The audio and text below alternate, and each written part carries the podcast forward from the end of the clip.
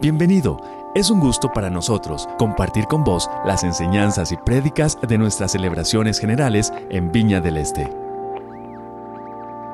Qué bendición es poder estar juntos un domingo más adorando al Señor y pasando tiempo en su presencia. Mateo 12, 30 dice, ama al Señor tu Dios con todo tu corazón, con toda tu alma, con toda tu mente y con todas tus fuerzas. Y este es el versículo central que estamos teniendo para esta serie de prédicas en este mes que se llama Ajustes. Es el versículo que nos está eh, inspirando.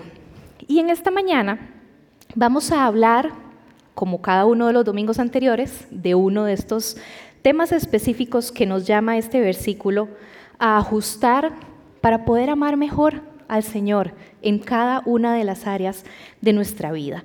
Vamos a hablar acerca de nuestro cuerpo, haciendo referencia a la parte de nuestras fuerzas. Mucha de la relación que cada uno de nosotros tiene con su cuerpo viene tal vez de información que recibimos externamente, ¿verdad?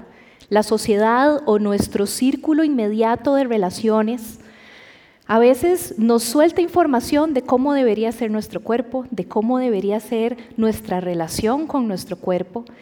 Y muchísimas veces nosotros nada más recibimos esa información, pero no, no la digerimos mucho, ¿verdad? No, no sopesamos realmente qué es lo que estamos aceptando ahí, como lo hablábamos la semana pasada, de pasar por filtros la información que queda en nuestra mente. Y si bien es cierto, actualmente todo el, movimiento del body positive o del positivismo con respecto a nuestro cuerpo ha cambiado algunos estereotipos y algunos estándares, la verdad es que todavía hay mucho trabajo que hacer al respecto. Y para quienes estamos un poco más grandes, que crecimos recibiendo otro montón de información, eh, el asunto no es tan sencillo a veces. La realidad es que esto es una lucha para muchísimas personas. Y es una lucha que puede terminar en extremos, ¿verdad? Extremos de completa y totalmente destrucción de nuestra salud, no solo física, sino también emocional. Y eso afecta nuestra vida espiritual también. Tengo un par de ejemplos que me encontré por ahí de tal vez cosas que nosotros hemos abrazado que nos hemos tragado ahí solitos y que no, no les hemos puesto los filtros necesarios. ¿Sabían ustedes que si la Barbie, yo creo que muchas jugamos con Barbies cuando éramos pequeñillas, yo las guardé jurando que algún día iba a tener una hija para dárselas. Ahí están todavía, pero vamos a ver qué dice el Señor. Si la Barbie fuera una mujer real, sus medidas serían de altura 1,82. Pesaría 49 kilos. El contorno del pecho mediría 96 centímetros. 45 de cintura y 83 de cadera. Una cosa totalmente irreal. El peso que tendría esta mujer para la altura que tiene sería el 59% del peso ideal que debería tener. Y sus pies serían tan pequeños y su contorno de pecho sería tan grande que no podría caminar, los pies no la sostendrían y se iría para adelante. Otro ejemplo. Si Batman fuera un hombre real, Sus medidas serían 144 centímetros de pecho, 76 centímetros de cintura y 68 centímetros de bíceps. O sea, la diferencia que hay entre lo que mediría su pecho, su cintura, perdón, su cintura y su bíceps serían pinches 8 centímetros. Y nosotros vemos eso y decimos, Daisy, es que se ve demasiado bien. O vemos a la Barbie y decimos, claro, es que yo quisiera verme así. Y es algo muy inconsciente que todos vamos tragando. Todas estas cosas que hay en el ambiente, desde que nosotros crecemos y aún en la adultez, influyen en nuestra relación con nuestro cuerpo. Y nosotros necesitamos tener una relación positiva con nuestro cuerpo. Muchas veces tenemos una lucha diaria con el espejo. La realidad es que la mayoría de nosotros, cuando estamos frente al espejo, algunas cosas nos cuestan, por no decir que muchas. Algunos estarán más satisfechos que otros, pero la realidad es que siempre quisiéramos arreglar algo por aquí y algo por allá. O hay días que amanecemos, ¿verdad? Que uno dice, no, si es que hoy no estoy ni para salir a la calle. Terrible. Vivimos en una sociedad donde la enemistad con nuestro cuerpo comienza a ocurrir desde temprana edad. Y es algo que necesitamos nosotros comenzar a luchar contra esto, porque esto desemboca en obsesiones sumamente serias que nos pueden destruir profundamente. Como creyentes, nosotros necesitamos preguntarnos, ¿y qué tiene Dios que decirme acerca de mi cuerpo? ¿Qué quiere Dios que haga yo con mi cuerpo? ¿Cómo quiere Dios que sea mi relación con mi cuerpo? Si Dios creó nuestro cuerpo, es porque nuestro cuerpo tiene un propósito. Todo lo que el Señor ha creado tiene un propósito en él. ¿Cuál es el propósito que Dios tuvo al crear nuestro cuerpo? ¿Cómo quiere Dios que nosotros administremos nuestro cuerpo? Romanos 12.1 dice, por lo tanto, hermanos, tomando en cuenta la misericordia de Dios, les ruego que cada uno de ustedes en adoración espiritual ofrezca su cuerpo como sacrificio vivo, santo y agradable a Dios. ¿Cómo adoramos nosotros con nuestro cuerpo? En Romanos, los 11 capítulos anteriores, el apóstol está escribiendo acerca de las misericordias de Dios y de cómo Dios quiere salvar al pecador. Y termina cerrando con este versículo. En vista de todas esas misericordias y en vista de esa salvación que el Señor nos está ofreciendo, ¿cómo tenemos que responder nosotros, incluso con nuestro cuerpo, a esto? Y a mí me parece sumamente pintoresco que hablemos de este tema, porque ¿Cuántas veces en la iglesia no hemos escuchado un llamado para entregarle nuestro corazón al Señor? Muchísimas veces, ¿verdad? Incluso para entregarle nuestra mente al Señor. Pero ¿cuántas veces hablamos y hacemos un llamado para entregarle nuestro cuerpo a Dios en adoración? ¿Cuál es la conexión que hay entre nuestro cuerpo y nuestra adoración? Primera de Corintios 6, 19 al 20 dice, ¿acaso no saben que su cuerpo es templo del Espíritu Santo?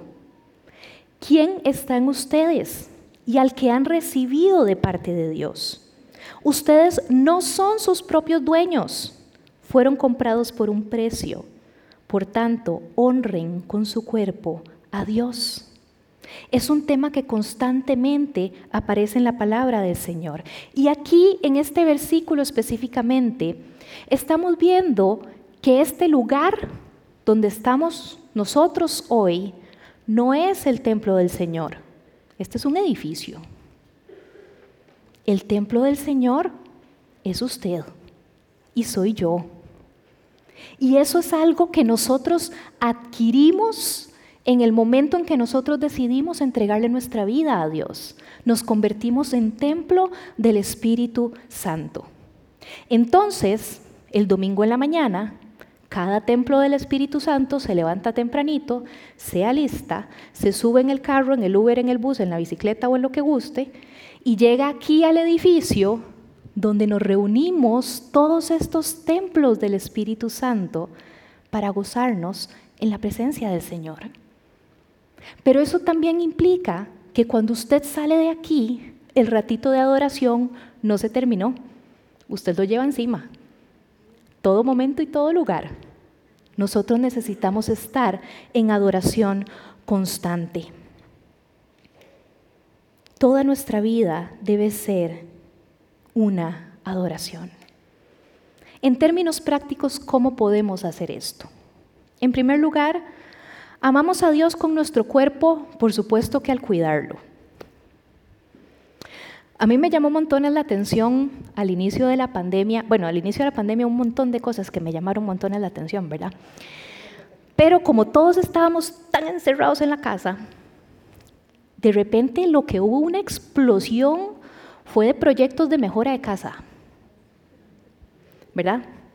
Estábamos tan metidos en la casa que de repente veíamos la pared y decíamos, ay no, esto necesita una manita o bueno, a mí me pasó que de repente yo decía, ay, ya estoy aburrida de ver las cosas así, voy a darle vuelta a la sala. Y uno jalando muebles para todo lado. Y de repente las ferreterías hicieron el negocio, ¿verdad? Porque todo el mundo estaba comprando cosas para mejorar su casa, porque era el lugar donde más estaban pasando tiempo. Curiosamente, cuando uno iba al supermercado, cuando le tocaba ir, yo no sé si ustedes lo notaron, pero los carritos de comida que llevaba la gente, la cantidad de chucherías que llevaban, papitas, marshmallows, picaritas, helados, eh, de todo eso, era, era la ansiedad personificada en un carrito supermercado. Entonces terminamos cuidando y mejorando la casa, pero el cuerpo sufrió las consecuencias. Nosotros necesitamos pensar así como en medio de ese momento de la pandemia. Decíamos, necesito mejorar y necesito cuidar este lugar donde estoy pasando tanto tiempo. Es lo mismo que necesitamos hacer con nuestro cuerpo. Amamos a Dios con nuestro cuerpo al alimentarlo. Y esto puede parecer muy banal, pero es realidad. ¿Qué es lo que estamos buscando nosotros más en cuanto a la comida. Algunos podría ser la practicidad. No tengo tiempo para cocinar. Lo que sea de sacar del congelador y meter en la freidora de aire, esa es mi solución. Otros podría ser la economía. Todo está carísimo. Lo que esté más barato es lo que comemos. Otros podría ser más bien que sea rico. Me merezco este plato de lo que sea que a usted le encante. Me lo merezco. Otros, que sea bajo en calorías, apenas para lograr volver a caber en ese jeans talla fe que tenés guardado en el closet.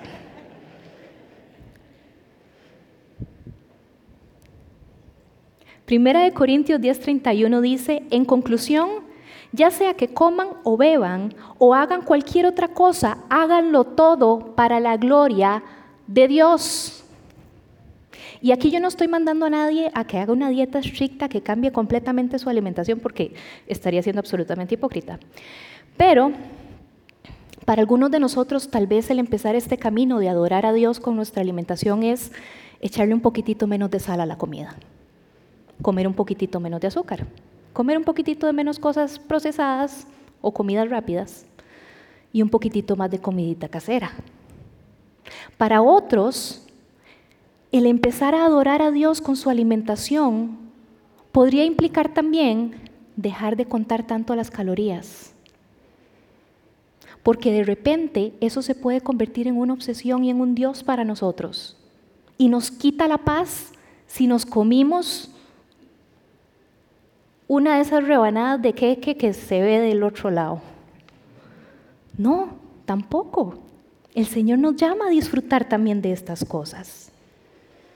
Amamos a Dios con nuestro cuerpo al hacer ejercicio. Y esto para algunos puede ser sencillamente empezar a caminar un poquitito más. Nada más. Empezar a movernos un poquito más. Para otros puede ser más bien que el ejercicio deje de ser esa obsesión en la que necesito ir todos los días a hacer ejercicio y si no voy me siento culpable y me siento que ya, no sé, me voy a deformar. Tiene que haber un balance en todo esto. ¿Cuántos de los que hacen ejercicio regularmente pueden decir que cuando están haciendo ejercicio están pensando, esto es para la gloria de Dios? Cuando a mí la entrenadora me dice, póngale, Moni, yo no estoy pensando en Dios. O sea, lo más que puedo mencionar a Dios en mi mente es, Dios, que esto se acabe rápido. Pero la realidad es que cuando yo salgo a hacer ejercicio, a veces casi que arrastrándome, definitivamente le doy gracias a Dios, porque puedo moverme, porque puedo hacer ejercicio, porque hice algo para mejorar mi condición y llegar un poquitico más a vieja, para poder corretear bien a Javier. Es un poquitito, es tener esa conciencia de cuidar nuestro cuerpo, y sí es cierto, vivimos en una sociedad totalmente obsesionada con la manera en que nos vemos. Y entonces en los gimnasios las paredes son espejos, para que usted se vea bien cuando está a cochis.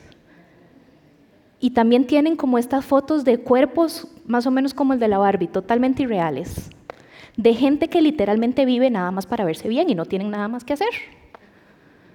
Y nosotros nos tragamos eso jurando que tenemos que salir de ese lugar viéndonos así. Y no es así. Como iglesia y como cuerpo de Cristo, muchísimas veces nuestro trabajo profético en la sociedad es señalar lo que está mal. Y esa obsesión no está sana. Nosotros necesitamos amar nuestro cuerpo porque es algo que Dios nos dio y para lo cual Dios tiene un propósito y Dios puede usar para nuestra bendición y para la bendición de otros. Pero eso no puede convertirse en una obsesión para nosotros. Amamos a Dios al dar descanso a nuestro cuerpo. Y creo que esto es una de las cosas que más nos cuestan. Porque tal vez eh, decir, bueno, me voy a comer medio baguette menos a la semana, tal vez no es tan complicado. Pero descanso. Vivimos en una sociedad en que entre más productivos somos, más es nuestra valía. No importa el costo de salud que eso nos, nos cobre. Tenemos que trabajar más, tenemos que producir más Pareciera que nuestra valía es determinada por lo que tenemos, por lo que ganamos, por lo que enguacamos en la cuenta del banco o debajo del colchón. Poner límites claros con respecto a la cantidad de horas y días a la semana que usted va a trabajar es necesario. Y entre esas horas, en esos días de la semana, usted va a ser ejemplar porque todo lo tenemos que hacer con excelencia como si fuera para el Señor. Y vamos a ser puntuales, excelentes en lo que hacemos, responsables dentro de esos límites. Y a cierta hora del día cerramos la computadora y le damos descanso a nuestro cuerpo, le damos tiempo a nuestra familia, le damos tiempo a nosotros mismos y a nuestra vida espiritual. Esto es totalmente contracultura. Porque de esta manera, y haciendo y manteniendo estos límites, usted y yo estamos declarando que el éxito y la prosperidad que llega a nuestra vida no llega porque usted y yo nos desarmemos en el trabajo, llega porque la bendición de Dios es la que provee en nuestra familia y en nuestra vida. Necesitamos ser contracultura en esto. Me encanta lo que dice Salmo 127, el 1 y 2. Dice, si el Señor no edifica la casa, en vano se esfuerzan los albañiles. Si el Señor no cuida la ciudad, en vano hacen guardia los vigilantes. En vano madrugan ustedes y se acuestan muy tarde para comer un pan de fatigas, porque Dios concede el sueño a sus amados. Nos encanta poder compartir con vos las prédicas de nuestras celebraciones. Esperamos que esta haya sido de bendición para vos.